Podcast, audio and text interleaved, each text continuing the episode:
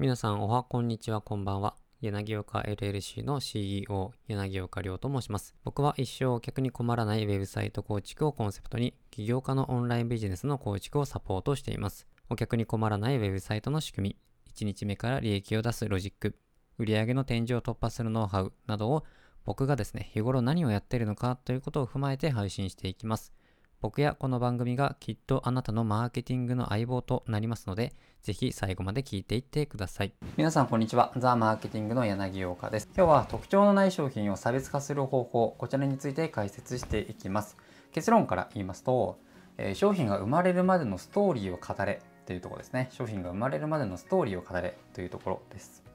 先日ですね、他社と差別化できるような特徴がないんですけど、どうしたらいいですか？というような質問をですね、お客さんと話していた時にこんな質問をされました。この質問結構よくされるんですよね。この差別化できないと、特徴がない場合どうしたらいいんですかと。まあ、その方法について今日はお話ししていこうと思います。先ほども言ったんですけれども、まあ、答えを先に言うと、まあ、商品が生まれるまでのストーリーを語るというところなんですね。というのも多くの人が自分の商品の機能や特徴またはメリットばかりをお客さんに伝えようとしてしまうんですよ。もちろんそれも大事なんですけれどもほとんどの場合競合も同じことを言ってしまってるんですね。特徴や機能やメリットっていうのは、まあ、競合も大体一緒なんですよ。そうなるとどうなるか競合と一緒だとどうなるかっていうところですね。それ聞いたことあるとか他の会社も言ってたとお客さんも当然そう思います。その結果他の商品バライバルの商品とですねに埋もれてしまい差別化できなくなるですね。そうなるとお客さんはですね価値を感じないんですよ。他の商品と一緒なのでそうなってくると価格で勝負価格で比較されるということになってくるんですね。じゃあそうならないためには、まあ、どうしたらいいのかと。価格で勝負するということはもう安く安くしていくと、まあ、安くしていくということはその分利益が減っていくので利益は減っていくけど、まあ、商品は売れる。という状況ですね。まあ、商品がたくさん売れるということは、その分たくさん物流、自分の会社のですね、会社で仕事を回さなきゃいけなくなるので、忙しくなってくるんですよ。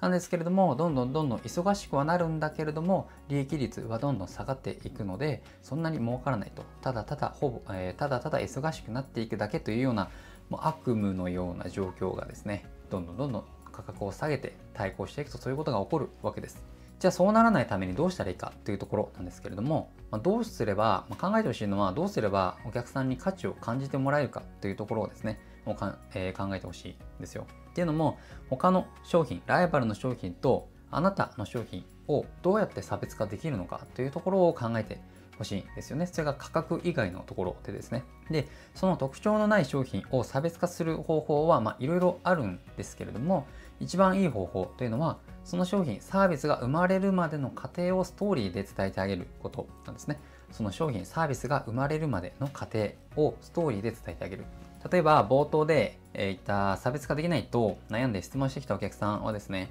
あのファイナンシャルプランナーをしているんですね。まあ、資産形成とか、そういう風なアドバイザーをしている方なんですけれども、彼女の場合はですね、競合は保険の営業マンとか、えー、資産形成アドバイザーとか、まあ、銀行マンとか、ま同じようなファイナンシャルプランナーとかそういった方たちですよね。で最終的に売る商品というのは株や保険信託とか、えー、他と一緒なので差別化できないですよね。結局何ですか？その取り扱っているものは一緒になるので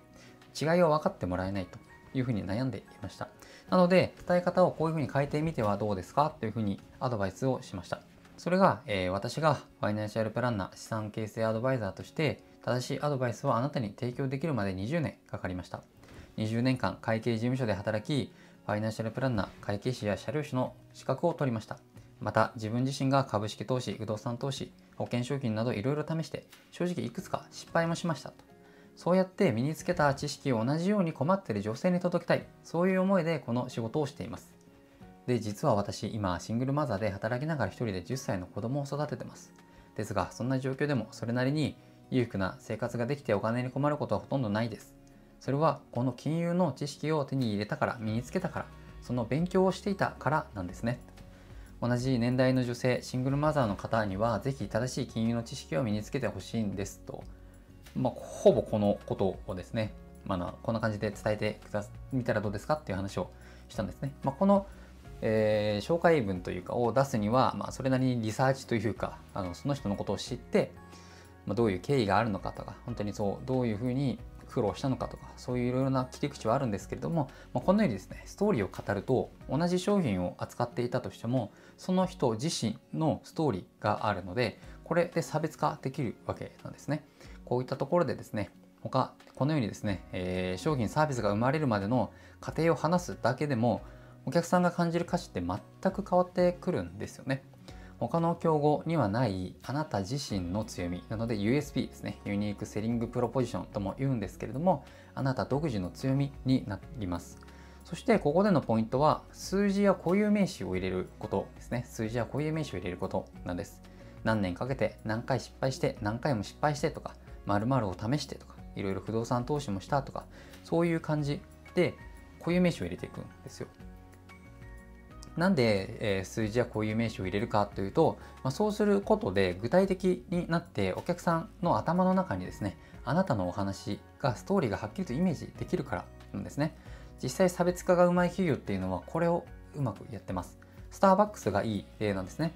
タバがインスタントコーヒーを販売した時の話なんですけれども、正直言ってしまえばただのインスタントコーヒーなんですよ。あの、すみません、スタバが好きな方は申し訳ないんですけども、正直あのインスタントコーヒーなんですよね。でも彼らはこんな風に伝えたんですよ。このインスタントコーヒーを販売するまでに20年かかりました。もっと早く発売することもできたんですが、納得のいくものができるまではそれはしたくなかったんですと。そして開発の立役者となったバレンシア氏彼は実はかつてスターバックスの店舗に通う一人のお客さんでしたと。彼のいつまでもどこまでも簡単に美味しいコーヒーが飲みたいという願望と美味しいコーヒーを新しい形で提供してみたいというスタバのチャレンジ精神が重なり開発が始まりました。ですが、インスタントコーヒーで店舗のドリップコーヒーと同等の味や香りを表現するのは容易なことではありませんでした。1980年代後半から開発を始め、試行錯誤を繰り返し気の遠くなるような作業の後、ついに2009年秋に商品化に成功したんですと。そして生まれたのがこのインスタントコーヒーです。こう言われたらですね、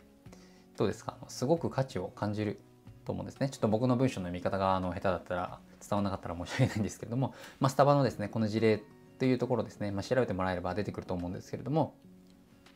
まあ、すごく価値を感じると思うんですね。その辺のスーパーで売られているインスタントコーヒーとは全く別なんだなという印象はあのできたと思うんですよ。ちなみにスタバのインスタントコーヒーは、えー、確か10本入りで1000円ぐらいだったと思うんですよね。10本入りで1000円。なので1個100円か。で、スーパーで売ってるインスタントコーヒーって確か30本入りで3、400円ぐらいなので、まあ、値段っていうと10倍近く違うわけなんですよね。それでもスタバのインスタントコーヒーって結構売れてるんですよね。なので、まあ、なんで買うのかっていうと、お客さんが他のインスタントコーヒーとは違うものというふうに認識してるから買うわけなんですよ。そしてその違いを生んでいるのが商品が生まれるまでの過程をストーリーで伝えているのかというところになるんですね。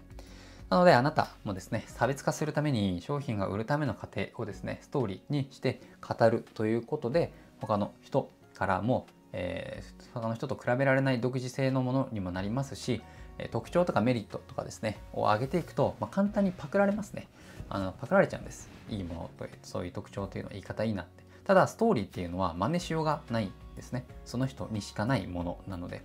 なので、えー、あなた自身のですね、売りを、えー、あなた自身の USP、独自のポイントといいますか、そういったメインのストーリーをですね、書けば、他とですね、差別化が図れますので、ぜひこれをやってみてください。最後に忘れないでほしいのは、僕らは僕らが目標とすることまで、あとチャレンジ1回のところまで来ているということを忘れないでください。それでは今日も聞いていただきありがとうございました。